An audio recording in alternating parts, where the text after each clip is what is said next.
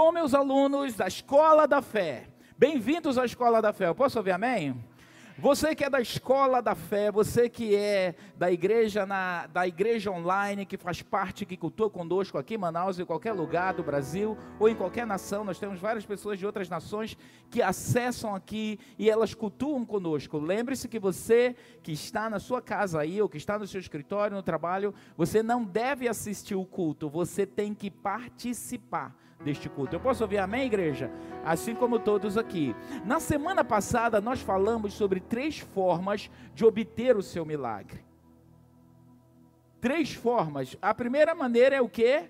Crer. A segunda, falar. E a terceira, ação. Tem aquele joguinho, fé e ação. Né? Tem um joguinho, não sei se você conhece. Mas muitas vezes, quando a gente tolamente assim, ah, eu queria tanto um milagre. Número um, eu vou te dizer: milagres não caem do céu, por acaso. Você pode dizer isso para a pessoa ao seu lado: milagre não cai do céu. Diz para outra pessoa: milagre não cai do céu. Milagre não cai do céu. Milagres. Não... Quer milagre? Quem quer milagre aqui? Não cai do céu, tá? Quantos precisam de um milagre? Não cai do céu. Tá? Coloca ali a, a Tiago 5,16, que eu pedi ainda agora e não li, passei. A sua oração, ali, confessai os vossos pecados aos outros, e orai uns pelos outros para serdes o quê? Quando você ora pelas pessoas, elas podem ser curadas. Muito pode, vamos ler, por sua eficácia, a súplica de um justo. Sabe o que Deus está dizendo para mim e para você? Sua oração é poderosa. Sua oração é poderosa. Levanta sua mão direita e diga assim: Minha oração é poderosa. Só as mulheres de fé aqui. Os homens. Os fracos. E diga os fracos. Sou forte. Você pode aplaudir o Senhor?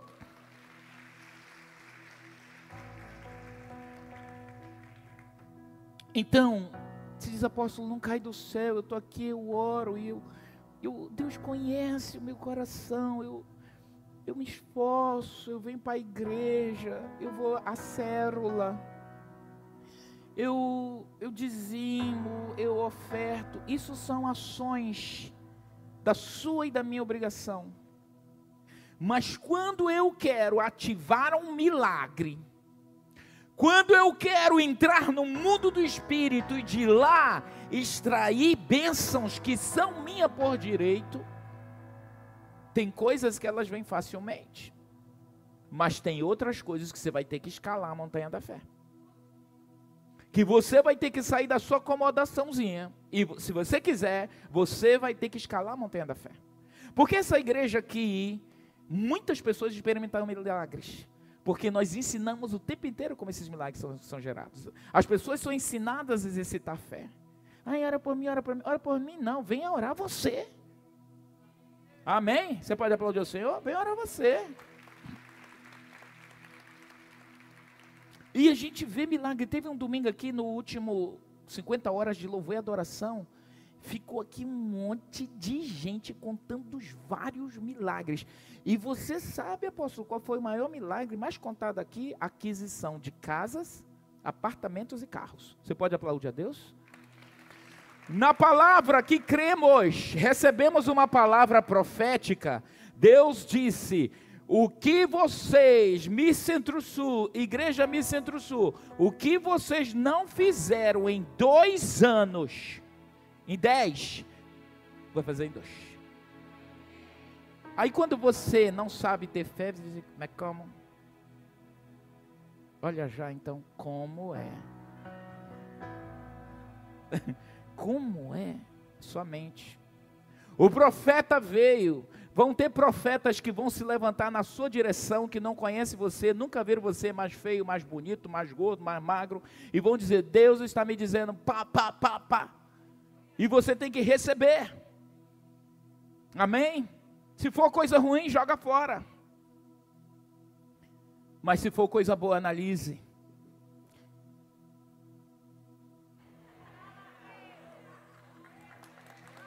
Que isso? Que isso? Acho que deu um trovão aí fora. Trovão, aleluia. Obrigado, Jesus. Sabe o que a gente ri com questão de trovão, fala e profetiza? Porque a Bíblia diz que a voz do Senhor é como voz de trovão. Amém? Ressoa o Deus da glória. Aleluia. Então nós estamos aqui, nós recebemos uma palavra. Você, ele olhou para Esther, para mim, para a igreja. O que vocês não fizeram em dez anos, vocês vão fazer em dois. Nós cremos. Amém. Chegamos com a igreja, igreja, nossa benção, igreja, amém. Eu também quero, todo mundo quer. Que você não conseguiu em dez anos na sua família, vai conseguir em dois, amém. Coisa absurda, mas amém. Deus disse: Eu vou dar um templo para a igreja, um prédio. Deus não disse isso na palavra? Conseguimos em dois anos? O profeta era falso? Não. Se estabeleceu. Crer é importante. Nós queríamos o milagre de um templo grande. Tivemos uma palavra profética. Deus disse: Eu vou dar um templo para vocês. O que não foi feito em dez, vocês vão fazer em dois aí abre uma pandemia no mundo, nós continuamos crendo. E eu me lembro que o profeta disse assim: Olha, ele soltou do nada, ele disse assim: Vocês podiam fazer camisas? Eu disse: Opa, ele deu uma dica. Como é que a gente vai fazer aqui? Você está com uma camisa, eu estou vendo uma camisa aqui, célula Shekinah. A camisa, que qualquer coisa que a gente bota no peito e está escrito ali, você está fazendo uma lembrança sempre para alguém, uma informação. E nós colocamos camisa, fizemos banners, painel, vídeo. Nós começamos a o que? Falar sobre o milagre. Não falamos? Tinha gente que já estava enjoada daquele vídeo. Ai, esse vídeo de novo. Né? De novo, de novo, você vai confessar até que se estabeleça. Já aconteceu o seu milagre? Não. Então continua profetizando. Eu creio em milagres. Rapaz, eu estou orando pelo meu aumento. Ele vai vir. Ih, vige. Vem nada. Tu viu o que aconteceu isso, isso, isso, isso, isso, isso, isso, isso. Olha, está com aquela doença. Que doença? Aquela lá que mata. Ih, já matou um monte. Você é o próximo, tá? Falei disso. Você tem que falar o que Deus diz sobre doença. Ele diz assim: Eu sou o Senhor teu Deus que te sara sobre doença. Deus disse assim: vocês vão servir a mim, o Senhor vosso Deus, e eu vou abençoar o seu pão. Está falando de provisão. Você serve a Deus, você vai ter provisão. O rei Davi disse: Olha, gente, eu fui moço, hoje eu estou velho, acabado, tá? Mas eu nunca vi uma pessoa que é justa, que serve a Deus, passar fome, nem seus descendentes virarem mendigos. Esse é um decreto sobre nós. Nossos filhos nunca mendigarão nas ruas dessa cidade. Você pode aplaudir ao Senhor? Pelo contrário. Sabe qual é a promessa para nós, igreja? Ele disse que os nossos descendentes serão geração poderosa na terra. Dobrado de vitória ao Senhor. Geração poderosa na terra. Apóstolo, meu filho não mal sabe ler, não gosta nem de ler. Continue confessando a palavra. Continue confessando a palavra. Uma hora acorda, gente. Uma hora flui. Você não fluiu? Quem fluiu tarde? Um monte flui tarde. Uma hora a bênção manifesta. E há um decreto: seus filhos, nossos filhos vão ter governo sobre essa cidade, vão ter autoridade sobre essa cidade. É um decreto de Deus.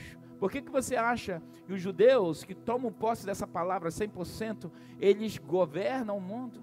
Você sabe que 70% da riqueza americana é na mão dos judeus? Sabe que é 70%, gente? Daquele país que é pujante, um país maravilhoso, a maior potência do mundo. Você chega nos Estados Unidos, o, o, o pastor Bacov chegou na Dinamarca, né? Foi na Dinamarca, maravilhoso. Padrão, Dinamarca é um dos melhores países do mundo. O pastor Nas estava dizendo aqui que ele é jornalista, ele disse assim, apóstolo, é o único país do mundo que não tem pobreza. Você chega na América, um país também gigantesco, maravilhoso. Primeiro mundo, aí você, quando você chega lá, você começa a ver algumas coisas, você vai a alguns lugares, você diz, a gente é do terceiro mesmo.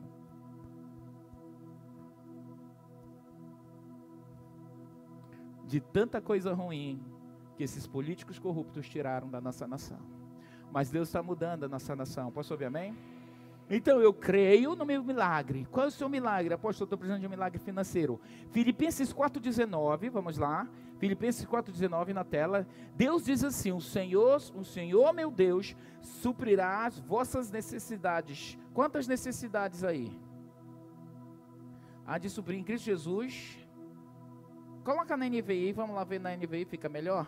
O que, que Deus vai fazer? O meu Deus suprirá, suprirá o quê? As necessidades de vocês. Então eu estou numa crise financeira, Deus me dá essa palavra, Deus suprirá todas as minhas necessidades de acordo com as suas gloriosas riquezas em Cristo Jesus. Eu creio nessa palavra.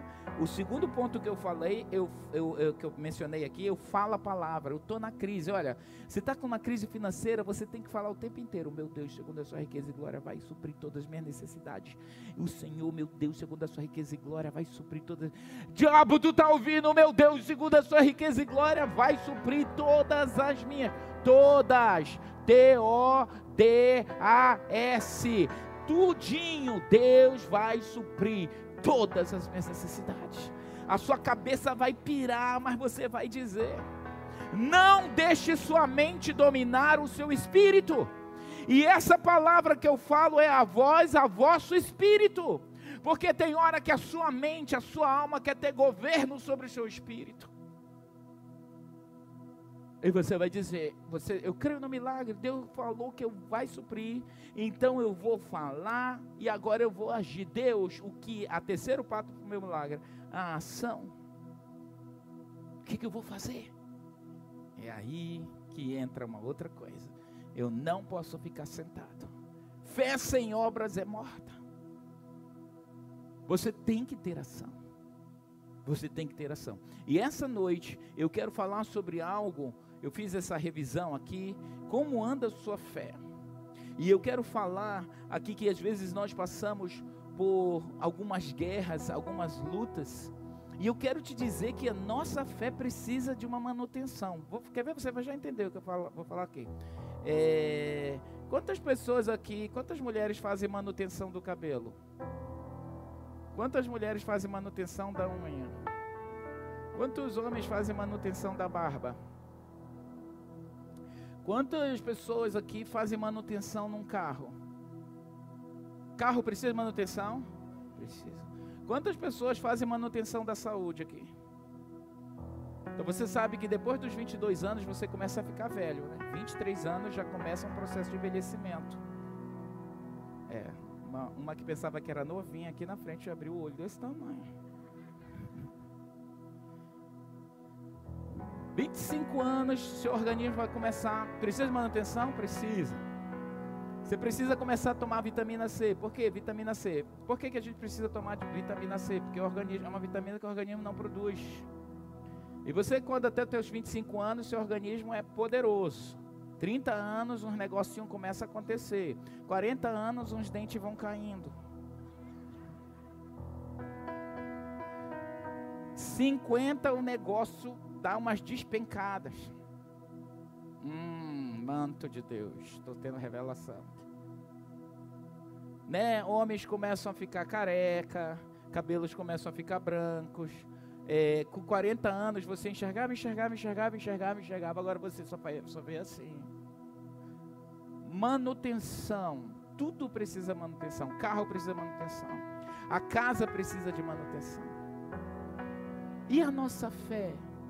Às vezes nós passamos por guerras na nossa vida, nós passamos por lutas, por desafios, que a gente precisa voltar a um ponto onde a nossa fé vai passar por uma nova manutenção.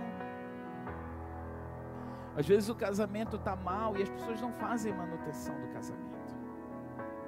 E a manutenção do casamento, muitas vezes, são coisas que o casal deixou de fazer ou que precisa começar a fazer. Para você ter um casamento estável, você, você precisa cuidar disso.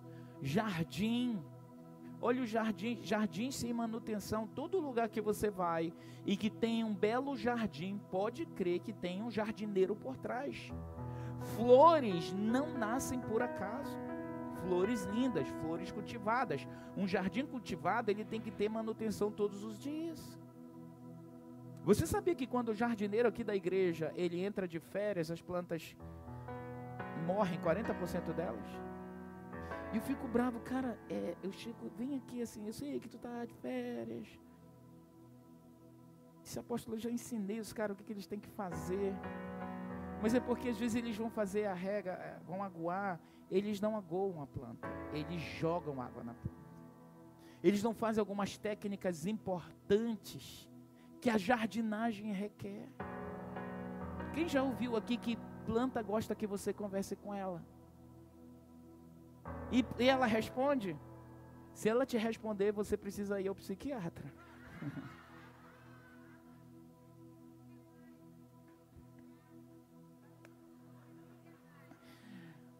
Não vale a sua resposta que a senhora é psicóloga.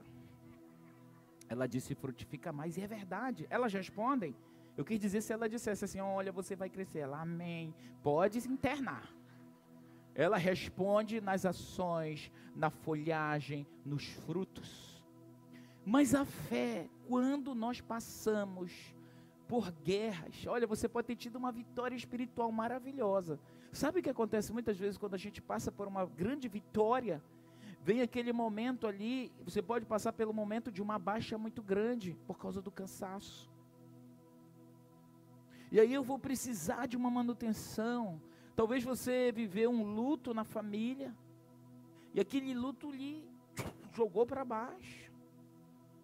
Imagina quando você está com o carro com pneu furado, você tem que ir no mecânico, no borracheiro e se quebrou lá, se rasgou o pneu, tem que comprar um pneu novo, tem que fazer a troca, tem que alinhar o carro inteiro.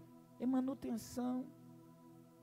E o carro pode ser zero, mas se você entrou num buraco, e aquilo lá estourou, você vai ter que resolver. Manutenção.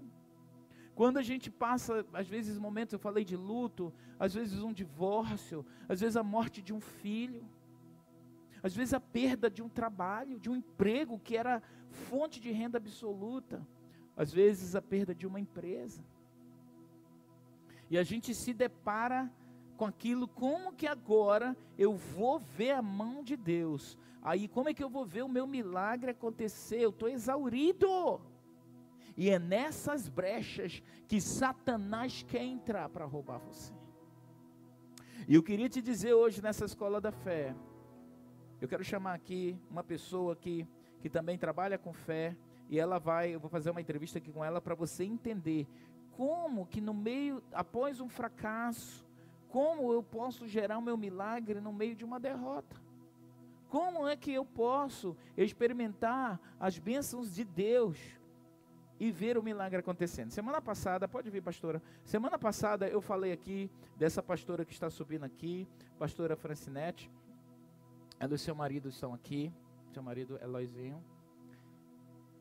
É, eles eles eram dono de uma empresa que trabalhava com o distrito e eles eram muito bem sucedidos financeiramente e viviam muito bem, porque quem trabalha, quem dá suporte em empresas que dão suporte para o distrito industrial, vive muito bem, né? E eles tinham uma empresa de RH, né?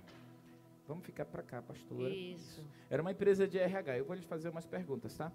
E essa empresa, por algumas várias situações lá, e o próprio distrito, esse sobe e desce, enfrentamos uma falência. Com certeza. E, e essa falência, o que, que aconteceu? Vocês perderam, que, que perdas vocês tiveram? Nós tivemos uma perda total, só não tivemos a perda do apartamento que nós morávamos, mas praticamente já estava sendo despejado. Já estavam sendo despejados, porque foi, o dinheiro foi secando. Acabou foi... tudo, nem para pagar o condomínio tinha dinheiro. Certo.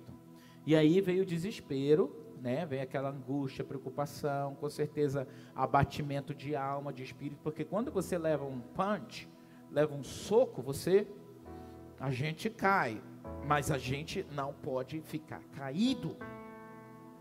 Amém, igreja? Amém. Você leva o soco, ei, você está caído já seis meses, levanta. Ei, você está caído dois anos. Levanta. Quanto mais tempo você demorar no surto do soco, mais difícil o seu deserto vai ser. E aí, vocês levaram um choque, né? Realmente falimos.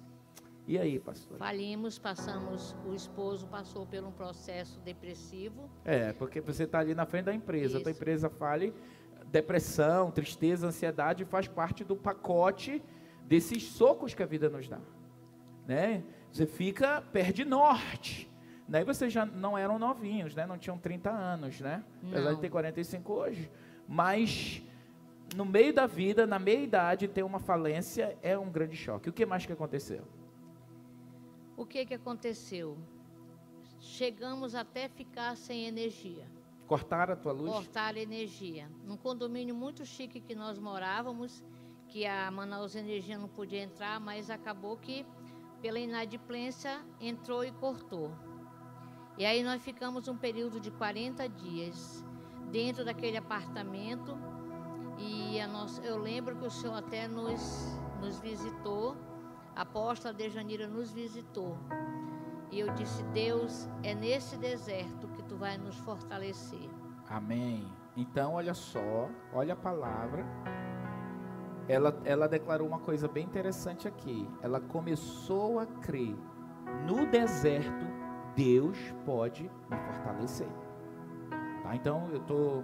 Vamos, vamos entender aqui. Ela, com os filhos também que trabalhavam na empresa, né? Estavam ligados. Tudo foi no bolo. Tudo no bolo. Então imagina, você tem filhos adultos que estão ligados ali e a empresa tem uma falência, vai é, é, é em como é que se diz? Efeito dominó.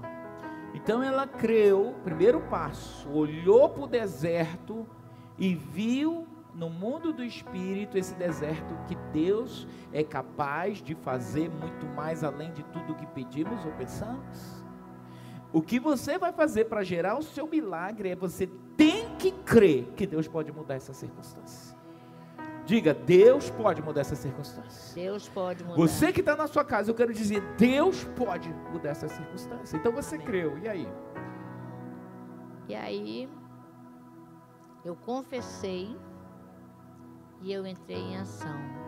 Tá, você confessou e entrou em ação, mas então vamos explicar isso aí, tá? Tá. Luz cortada, Luz condomínio cortada. pendente, vergonha, os Vergonha. filhos também sentindo isso, o marido lá caído para um lado, tu caída para o Depressivo. outro. Não, É, eu não não estava estava caído, caído, tu não, não. tu não deixou, tu pegaste Não. o soco e se levantou. Isso. Tá. Eu não fiquei prostrada. Mas o que que tinha dentro O de você, pastora? Muita fé. Fé. Muita fé, apóstolo. E eu lembro que a minha filha, a nossa filha mais velha, ela me deu 50 Olha para aquela reais. lá, Cadê? tá? Ela nos deu 50 reais.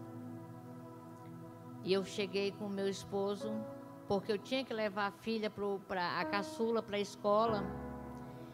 E aconteceu que saindo da escola, que estava na inadimplente também, eu passei por um prédio na avenida ali da, da Ponta Negra.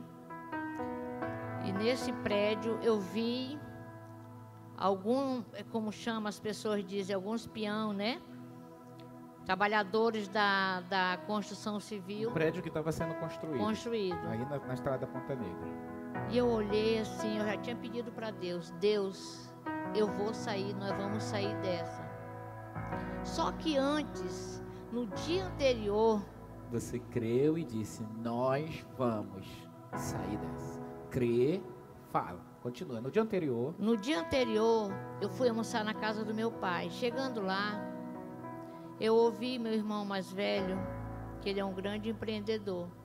E ele disse: Mãe, eu estou passando por dificuldades porque eu trabalho com alimentação. E no restaurante não está indo as pessoas.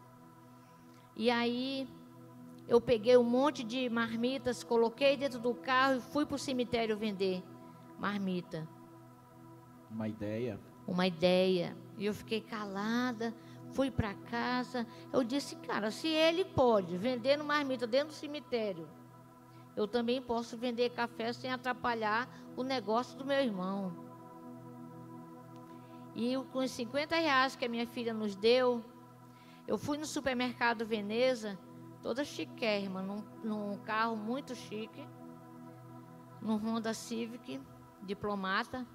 Comprei lá algumas coisinhas. Você teve uma ideia, né? Uma ideia. Deuteronômio 8:18, você vai ver a ação aqui, tá? Deuteronômio 8:18 na tela. Ela cria que Deus podia tirar ela do deserto. Ela falou: "Eu vou sair do deserto". E aí o que aconteceu? Antes te lembrarás do Senhor teu Deus, que é ele que te dá força. É, tem outra versão aí que essa palavra força é habilidade, olha, capacidade. Lembre-se do Senhor, seu Deus, pois é Ele que lhe dá capacidade de produzir riquezas para confirmar a aliança que Ele tem com você. Amém. Então, ela numa conversa, quando você está agindo na fé, você tem que estar tá com os ouvidos espirituais, olhos espirituais abertos, olhos clínicos, atento que direção Deus vai te dar. Aí ela ouve a crise do irmão como a solução, e aí flui uma ideia, você vai, pega 50, 50, 50 reais. reais. Você teve a ideia, qual foi a sua ideia? A ideia é de comprar massa para fazer bolo, para fazer café, leite, e vender dentro do cemitério. Do cemitério? Do cemitério, Parque Tarumã. Só que antes, quando eu passei por frente daquele prédio que estava em construção, eu falei: se aquele cara consegue vender ali, eu consigo vender o meu café da manhã. E no outro dia eu deixei a filha às 5 e meia da manhã. Eu deixei a Aline às 5 e meia da manhã na escola, deixei lá com vigia e disse: segura minha filha aí, que eu vou ter que fazer algo. E eu fui-me embora. Chegando lá, abri a mala do carro. Lá no cemitério? Não, lá no prédio. No prédio. O cemitério vai já andar. Aí, aí o que que aconteceu? Eu peguei, abri Será a mala que eu tô ansioso do carro. para saber esse milagre? E eu peguei, coloquei. Sim, antes o marido disse assim: Onde é que tu vai? Digo, vou vender. Sem um real no bolso. E eu fui, vendi todo o meu café, que não era muito. Nesse Você dia, vendeu lá na frente desse prédio? Na frente desse prédio. Quem eram seu, quem era seus clientes? Eram os trabalhadores? Os, os trabalhadores da construção civil, lá daquele prédio. Era um real. Mas você vendeu aonde? Como é que tu chegou lá e vendeu na cara de pau? Não, eu cheguei lá, peguei meu Honda Civic, abri a mala, peguei uma, uma, uma mesa coloquei um, um, uma toalha, coloquei lá e eu gritava: é um real, é um real. É o café completo, um real, sanduíche, o Você salgado. É uma, uma mulher chique fazia isso. Tô nem aí, meu filho, não queria era passar fome. Ação! Ação, diga ação. Então você no Honda Civic abre o carrão. Preto diplomata. Preto diplomata, cara da riqueza e a vendendo. Riqueza pura. E vendendo é, bolo. Bolo. Bolo, cafezinho. Quando deu sete horas, bateu aquela sirene. Para o pessoal se recolherem. Eu disse agora o cemitério entre ação. Zim, saí zimpada. Cheguei lá no cemitério buzinava assim, baby, baby, é um real, temos café, nós temos aqui café com leite, apenas um real. Todos aqueles coveiros correram. Como é que é? É um real, é um real. Fui para casa com 94 reais na mão, assim, ó. Ok. Preste atenção, 50 já foi o quê? 54, 94. Marido lá dormindo, eu falei, amor, ele, hã? Acorda, Pá, joguei nos peitos dele o dinheiro, ele, que é isso? Você nunca jogou disse, dinheiro nos meus peitos. Mas eu joguei. que foi? Eu digo, já fui, já voltei. Tu é doido, é? doido, é? Espera aí. Fui no supermercado, comprei mais. No outro dia fiz o mesmo processo. 197 reais, eu não esqueço Uau. a porra. 197. Amados, muita gente comprava. E um peão chegou e disse assim: A senhora não é casada, não? Se sou. Por que, que a senhora não traz seu marido, pelo menos para contar o dinheiro aí, para juntar o dinheiro? Porque bem eu vendia, ou eu bem recebia, ou eu bem despachava. Amor, Acorda que amanhã tu vai comigo para poder. e o pastor foi. E ele contava contador, dinheiro. né? É. Só contando dinheiro e recebendo dinheiro. Amados, saía de lá, corria para o cemitério. Aí eu já vendia sopa, vendia mingau. Quem me conhece sabe. Era mingau, era abacatada, era suco, era, era tudo. Não quis vender o marido, né? Não, não vendo não, negocio não. Tá, tá bem. Isso é uma dúvida. E aí eu já vendia muita coisa. Era mingau de banana, mingau de monguzá. Quem sabe que eu gosto de fazer essas coisas. Começamos a sair, a sair daquela situação. Amados, só para você ter ideia, compramos, todo dia a gente ia fazer compras lá na feira com, é, do Jorge Teixeira. Apóstolo, a mala do carro estava até a boca de saco de banana, de tudo quanto era coisa para outro dia. Veio um desastrado, pô, deu na bunda do carro, Do. do... do Honda Civic. Eu disse, meu Deus, sangue de Jesus tem poder. Moço, você vai pagar. O cara não tinha dinheiro porque é muito caro as peças. Vocês estão pensando que eu deixei a peteca cair? No outro dia, a, a, a traseira toda amassada. Amor, amarram a corda. Lá ia com a corda amarrada no mala. Mas ia para vender.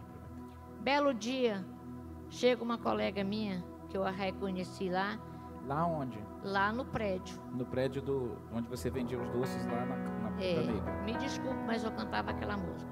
Você tá vendo aquele edifício, moço? Ajudei a levantar. Foi um tempo de aflição.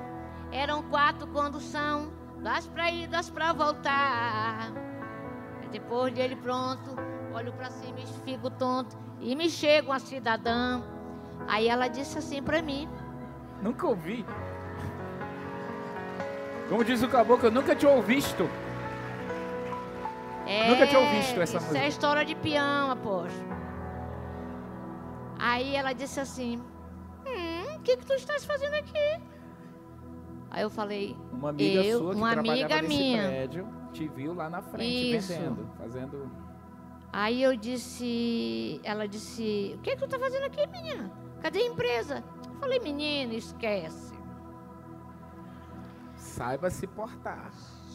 Se esquece. Deixa eu te dizer, querida, eu estou aqui fazendo o meu trabalho de campo, minha pesquisa de campo, para minha dissertação do meu mestrado com doutorado, lá em Assunção, no Paraguai.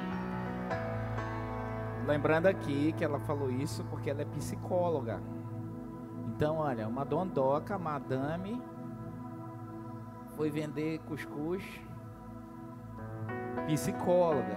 Aí essa moça que trabalhava lá no prédio, né, também E- psicóloga, não, ela não era Não não, era? ela era piã mesmo. peão mesmo lá, mas ela te Fazia- conheceu, sabia? conhecia. Perguntou sobre a empresa, sabia que tu Aham. era a madame da Sabia empresa. que eu já eh, montava na grana. Hum, que tu tá fazendo aqui, né? Aí eu disse, querida, meu trabalho, minha pesquisa de campo. Aí eu comecei a falar palavra científica que para ela era estranho, ela não sabia. Aí eu fui pro sapato, né, pro alto. Mais uma vez. Eu disse, querida, nós estamos aí quase na, na Copa. E eu preciso, o a minha pesquisa é saber como é que se comporta os trabalhadores da construção civil. Ela, Olha o "Hum." que Amados, no outro dia, a engenheira me peitou. A engenheira do prédio foi lá, sabia? Foi lá. Era essa vendedora A senhora não ambulante. pode ficar vendendo aí. Eu disse, a rua é pública, minha filha. Você Então- manda lá dentro, aqui dentro não. Isso. O diabo veio Ah, pra tirar você. para querer me calar. Eu disse: aqui na rua é pública, eu faço o que eu quero. No outro dia, Lembra? Milagre, tá gerando milagre aqui. O diabo sempre vai mandar alguém dizer que você não pode, que é proibido, que ninguém nunca fez, nunca existiu. Você tem que o quê? Resistir. Viu que a primeira moça veio lá querendo esnobar, né? E ela se posicionou. Então tem, você tem que aprender a se posicionar enquanto você está gerando seu milagre. Porque às vezes, gente. Eu não a gente, a- Às vezes as pessoas elas querem que tudo seja um mar de rosa. Não funciona assim. Jesus disse: No mundo vocês terão aflições, mas tende o quê? Bom Bom ânimo. E você tinha que ter bom ânimo todo dia, porque vamos imaginar aqui irmão, a situação deles, né? Empresários, empreendedores, chegavam na empresa a hora que quisesse. E de repente você acorda numa situação de ter que vender quitutes na beira de um prédio lá. Não é fácil para ninguém. Mas o bom ânimo, ele tem que estar presente independente do, do teu sentimento, da guerra que você está vivendo, é o que você viveu lá. E aí essa, essa, essa engenheira, foi engenheira? Foi. Aí mandou o secretário dela lá. A doutora já disse que é para a senhora se retirar. Eu digo, menino, sabe de uma coisa? Eu quero ter um tempo com essa mulher. Nem chamei doutora. Chamei, aí eu fui lá.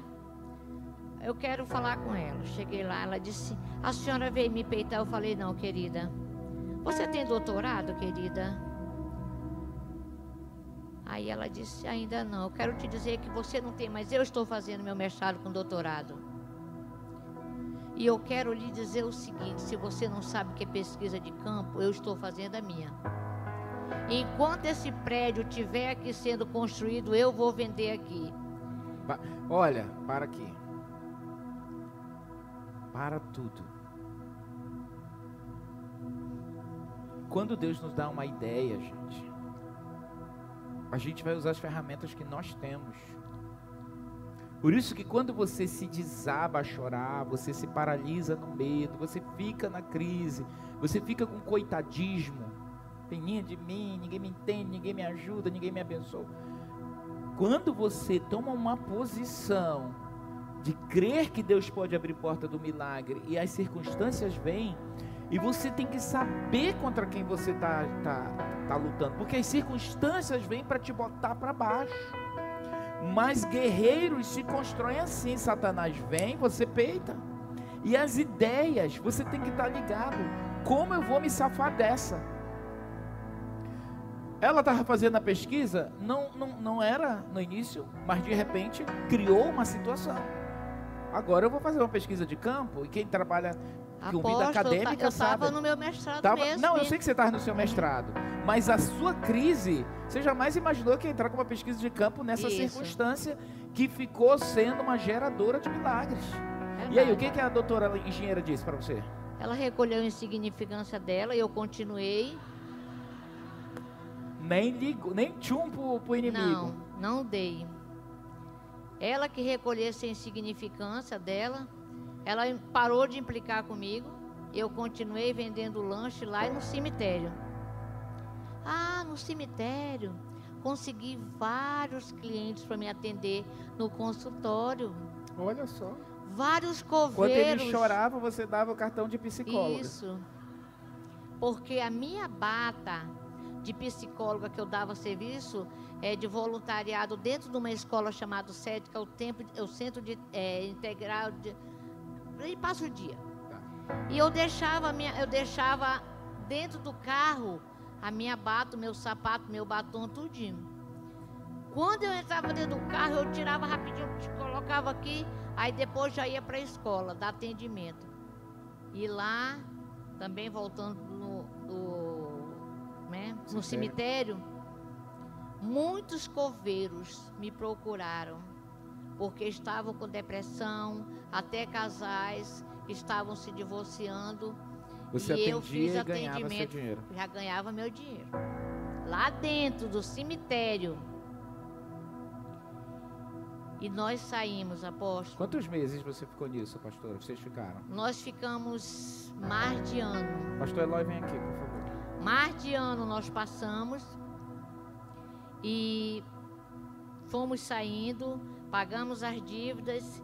Eu- nós chegamos com o senhor e dissemos: nós recebemos uma proposta para alugar o apartamento. Nosso apartamento chiquérrimo.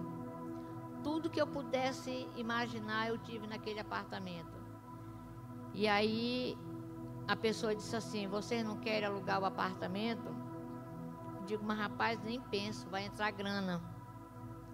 E aí fomos morar na chácara, longe, lá no quilômetro 5 da 174. Então, teu apartamento que estava com dívida, isso, aquilo, outro. Abri mão para mim poder. Aluguei, e alugamos. Faturei uma grana. Eu ainda disse assim: só alugo para empresários. Ninguém vai destruir minha, minha- nosso apartamento. Colocamos na corretora. Um empresário do Rio de Janeiro pagou logo o calção de, de três meses e nós fomos para a chácara. Fomos morar lá, bem longe. E com aquele dinheiro, apóstolo, do apartamento que era alugado, com todos os móveis, nós começamos a construir uma casa lá na chácara, tão boa quanto o apartamento. Aleluia, vamos aplaudir. Pastor Eloy, para a gente fechar aqui esse testemunho, é, você foi acompanhando esse processo, esses dois caminham juntos o tempo inteiro. Eles são um casal que eles trabalham muito juntos, o tempo inteiro, para cima e para baixo. E quando você viu é, é, é, ela criando esse negócio, qual foi a sensação dentro de ti? Assim? O que, que, que você imaginou, imaginava? Não, eu sou sempre com o pé atrás, com as, as, as maluquices dela, vamos dizer assim. Eu nem dou confiança. Olha aqui, olha o nível. Olha uma coisa aqui, ele, ele vê as coisas, porque ele percebe, ele- eles são completamente diferentes, tá? Mas tem quantos anos de casado? Quantos são? 40. 40, só 40, minha idade. Aí, alguns anos atrás. Aí, eles, ele vê essas ações dela, ele, diz, ele usou um termo aqui, que ele, ele usou maluquices.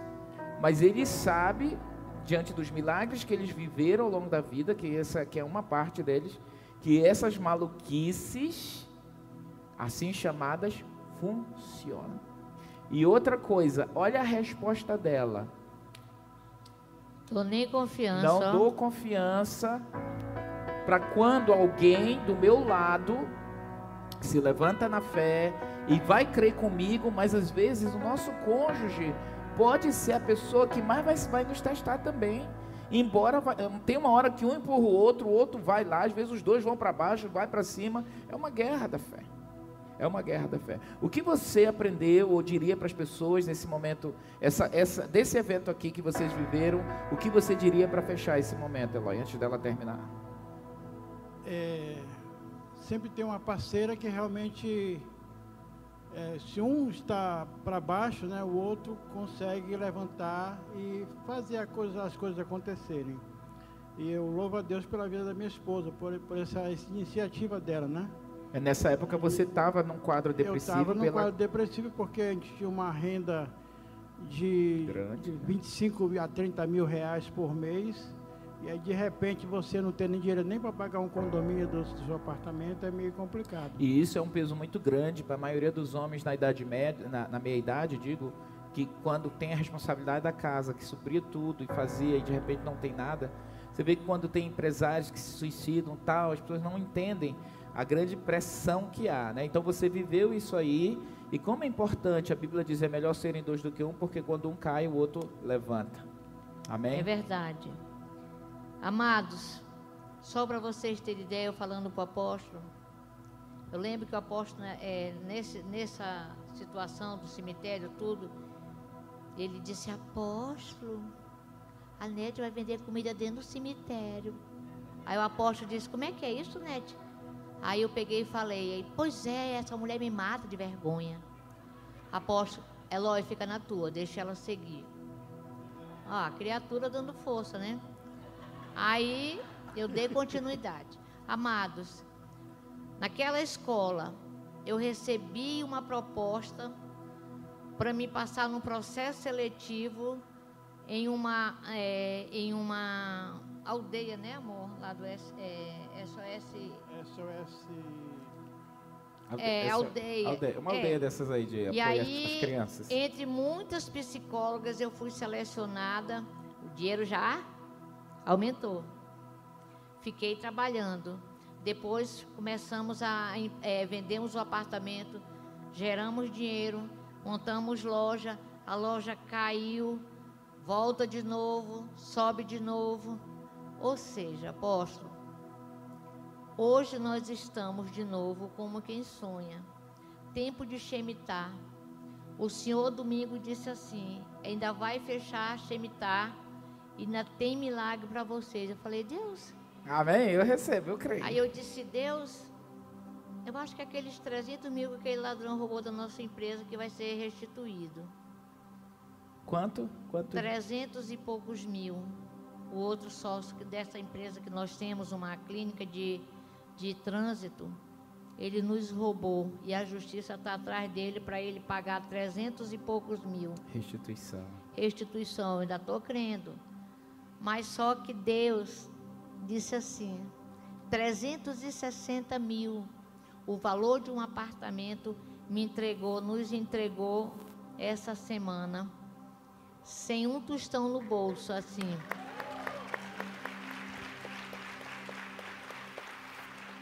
Todo mobiliado. Uau. Só pegar a chave do carro e ir para lá, como eu estou fazendo, nós estamos fazendo.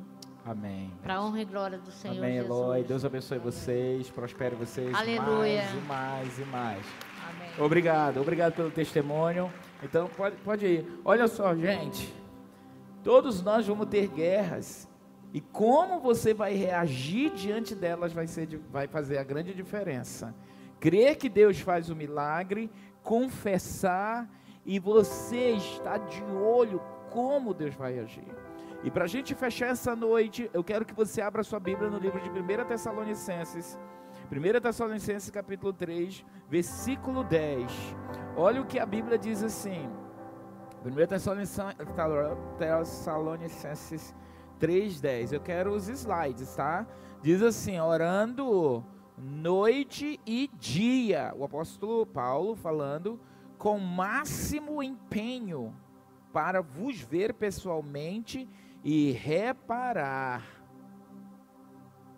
as deficiências da vossa fé. Nossa fé pode ter deficiências. Eu quero o primeiro slide do versículo. Antes de entrar aí nesse texto, tem o slide do versículo. Você ele orienta lá, por favor. Está aqui, ó. Paulo fala sobre a importância de repararmos a nossa fé. Aí ele disse assim: Ó, gente, eu estou orando, Tessalonicenses, pessoal aí da cidade de gente, eu estou orando dia e noite, me empenho, na, me empenho na oração. Lembra que você tem que se empenhar em orar. É chato vir orar, mas vem orar. Ai, é cansativo, vem orar. Levanta de madrugada, se for o caso, levanta mais cedo, dorma. Tem que ter empenho na oração. Diga, tem que ter empenho. E aí Paulo diz: olha, ora, orando noite e dia com o máximo empenho para ver vocês de novo e reparar as deficiências da vossa fé. Reparar a nossa fé. Pode passar o slide, ok? Repararmos a nossa fé.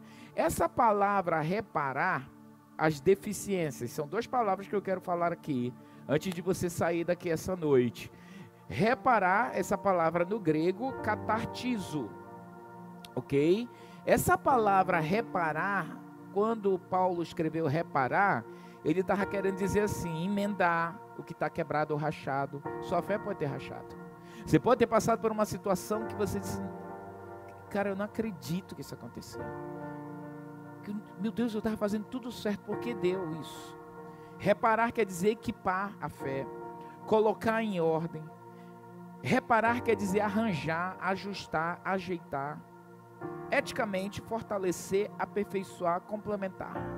Então, quando ele diz, quando volta para o versículo, quando ele diz que eu quero reparar a fé de vocês, ele está dizendo isso aqui, ó. Esse reparo aí, reparar uma deficiência, uma deficiência é uma falta, é uma incapacidade, ok? Então a palavra é o cartizo, catartizo, catartizo, que quer dizer reparar.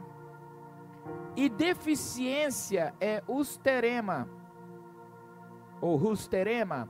E o que é rusterema? Paulo disse: Eu quero ir fazer um reparo na rusterema. Eu quero ir fazer um cartatizo na rusterema. Um bom nome composto para o seu neto. Eu quero fazer um reparo na sua defici na deficiência. Como é? Paulo está dizendo assim, ei, agora bota lá os significados da palavra reparo.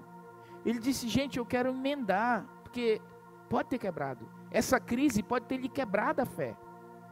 Esse problema que você está enfrentando pode ter rachado você. E você tem que se aperceber, ei, eu preciso ajeitar isso. Se rachou, preciso emendar. Se quebrou, preciso consertar. que mais? Olha só. Se, se danificou, eu tenho que equipar, eu tenho que colocar em ordem. Colocar em ordem a minha fé. E a palavra rusterema, que é deficiência, vamos ver o que ele quer dizer, pode agora para a próxima palavra. O que, que é deficiência? No grego aí ele está dizendo aquilo que está faltando. Referência à propriedade e recursos, pobreza, necessidade.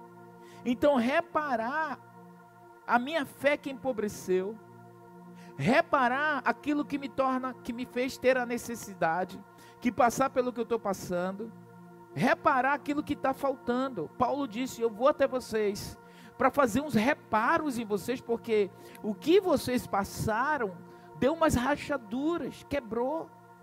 Você diz, apóstolo, como é que eu faço isso? Porque eu estou vivendo uma situação que eu, hoje, hoje Deus está me falando, eu estou rachado, eu estou quebrado. Você pode estar aqui hoje, ouviu essa senhora falando, esse casal aqui mencionando. Talvez sua situação é igual, seu cônjuge ficou depressivo, você teve perdas, ou alguém na família se foi, ou alguém, é, é, é, é a, sua, a sua situação de saúde está cada vez pior. Eu não sei, mas você precisa reparar isso na sua fé. Paulo diz: Eu fui, eu estava orando. Ele, ele, ele viu a situação dos Tessalonicenses, da guerra que eles estavam passando, e ele orava assim, dia e noite, com empenho: Deus, eu preciso ir lá porque eu quero ensinar eles como eles vão corrigir essas falhas. Como é que eles vão, como é que esse, esse, esse pote de azeite que está rachado, você pode ser um vaso hoje, nós somos vasos de honra, eu posso ouvir amém? Mas você sabe que um vaso rachado, ele vaza o óleo. Você bota o óleo, ele segura um pouquinho, dependendo do, da rachadura, vaza rápido ou vai pingando. Talvez a crise que você está enfrentando ainda, você se sente rachado. E como é que a unção vaza? A unção vaza, você vem na igreja, o pastor ora, te abençoa, você sai em paz. Amanhã ou daqui a dois dias você está seco você está vazio. Você está com rachaduras emocionais, rachaduras na fé. E isso precisa ser consertado. Como eu conserto isso? Oração. Como eu conserto isso? Me expondo a palavra como eu conserto isso? Jejuando. Tem demônios, você tem me ouvido falar sempre aqui. A Bíblia diz: Jesus disse: há demônios que só vão sair de certas circunstâncias se tiver jejum no negócio. Não vai resolver só orar. Tem capiroto pesado que não abre mão de certas coisas, de maldições familiares, não abre mão de maldições de pobreza. Você pode estar aqui, ser a pessoa que quer tanto prosperar, mas não consegue, porque o espírito de miséria e pobreza não quer abrir mão. E como é que você vai vencer? Aí você se sente rachado, meu Deus, eu nunca prospero. Começa um negócio, está indo, indo, fale, meu Deus, me ajuda. Você tem que fazer reparos na sua fé, se expondo à palavra de Deus, buscando a Deus. Saber, eu não sei qual a sua situação aqui, mas você pode estar aqui hoje e assim, meu Deus, eu venho para a igreja, daqui a dois dias, no outro dia eu acordo, já não me lembro nem mais o que aconteceu. Sua fé precisa de reparos. Você pode estar aqui e estar tá há anos vazando. Você teme a Deus, ama a Deus, ora e adora, mas cada dia é um grande desafio para você.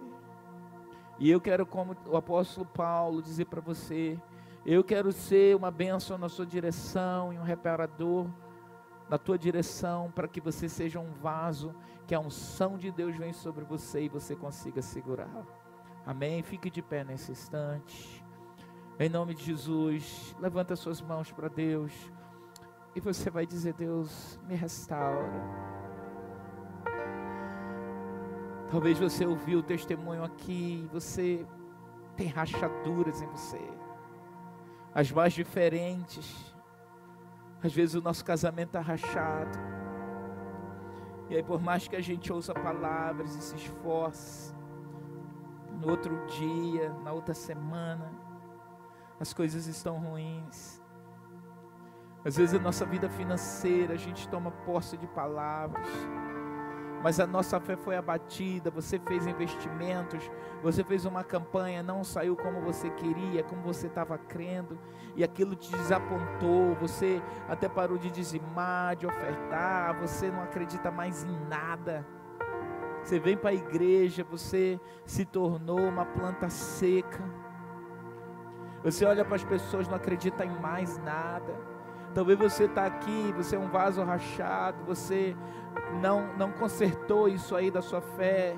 E você pode ter ouvido a mim falar aqui, me ouve falando, diz, esse apóstolo está inventando coisas, esse pastor não sabe o que eu estou passando, não sabe no coro, é, eles estão bem, está abençoado. Você é que pensa, não sabe que minhas guerras. Essa pastora veio aqui, é linda a história dela, mas você não sabe a guerra desse casal, quão grande foi. Ela contou uma parte só. Porque eles experimentaram outras falências no meio da prosperidade que Deus estava dando. É o teu tempo. Feche os teus olhos agora. E você vai dizer: Espírito Santo, faz reparos na minha fé. Espírito Santo, pede assim com fervor dentro de ti pede com fervor. Faz reparo. Você não vai cantar. Só os levitas vão adorar. Você vai dizer, faz reparos. Deixa eu, deixa eu ter ação como essa mulher teve ação. Me lembra as promessas. Você vai profetizar, eu vou sair dessa. Deus vai me dar uma ideia, mesmo que você ache ela maluquice, como foi falado aqui, fora da casinha. Você vai dizer: Deus, como o Senhor fez na vida dessa família, eu creio que tu podes fazer na minha. Do nada, meu Deus. Ela foi buscar recursos dentro de um cemitério. Olha que coisa. Ore e diga, Senhor, repara minha fé.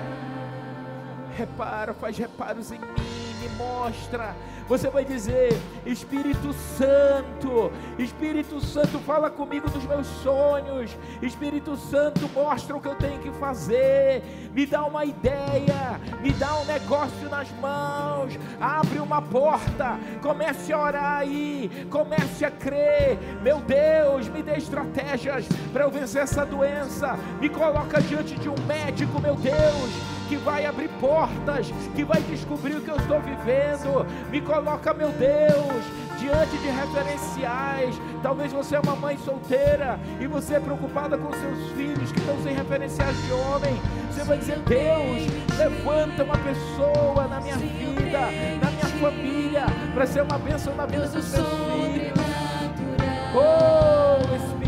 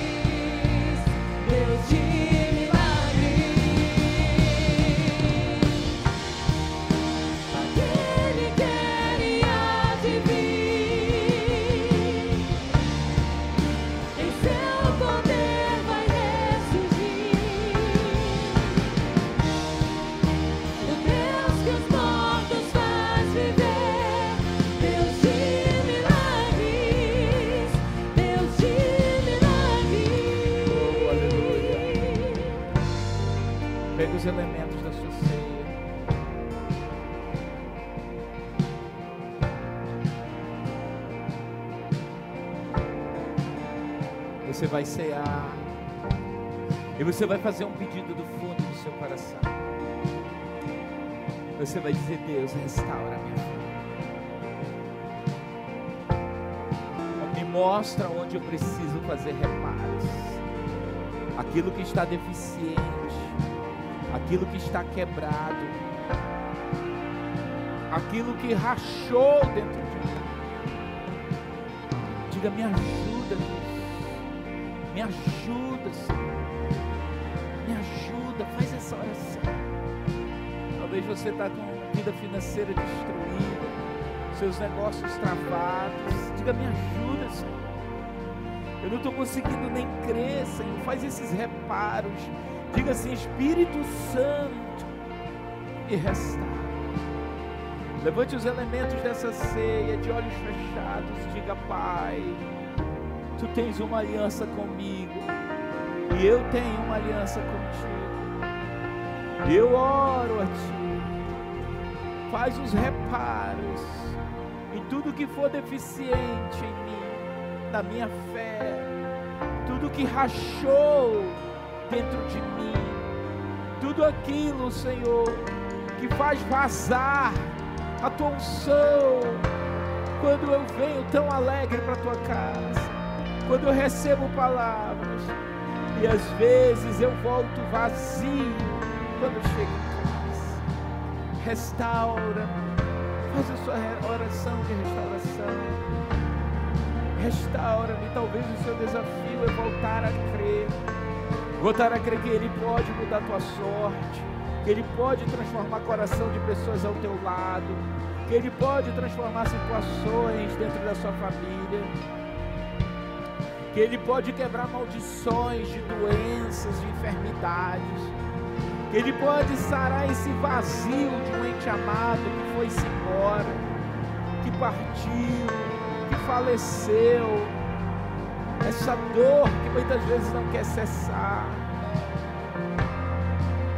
Esse medo do futuro, medo de adoecer, medo de perder pessoas importantes.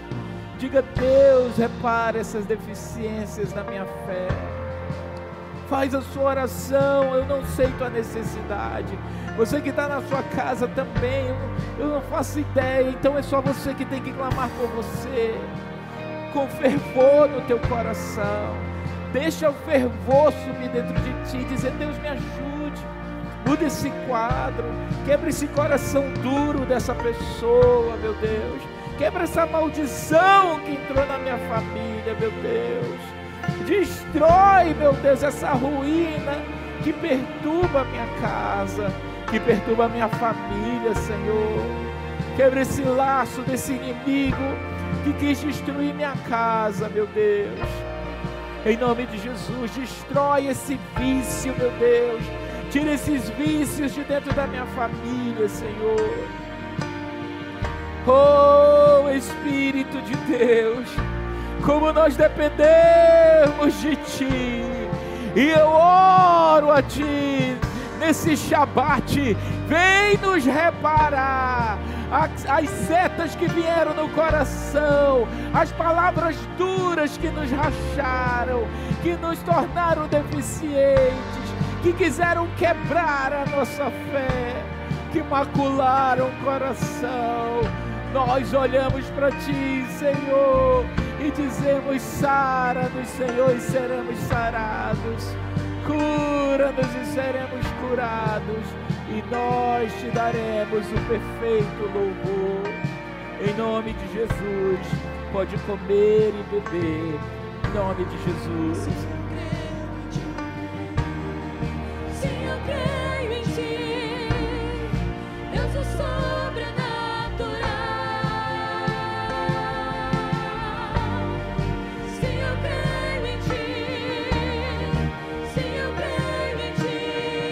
Senhor te abençoe. Que o Senhor te guarde. Que o Senhor prospere as obras das tuas mãos. Eu oro, Pai, que essa noite o Senhor se revele a essas pessoas, que essa palavra que é espírito e vida traga luz, meu Deus, e o Senhor mostre as rachaduras do casamento, dos filhos, das finanças, das emoções, as doenças. Faz o reparo em nós. Nós dependemos de Ti.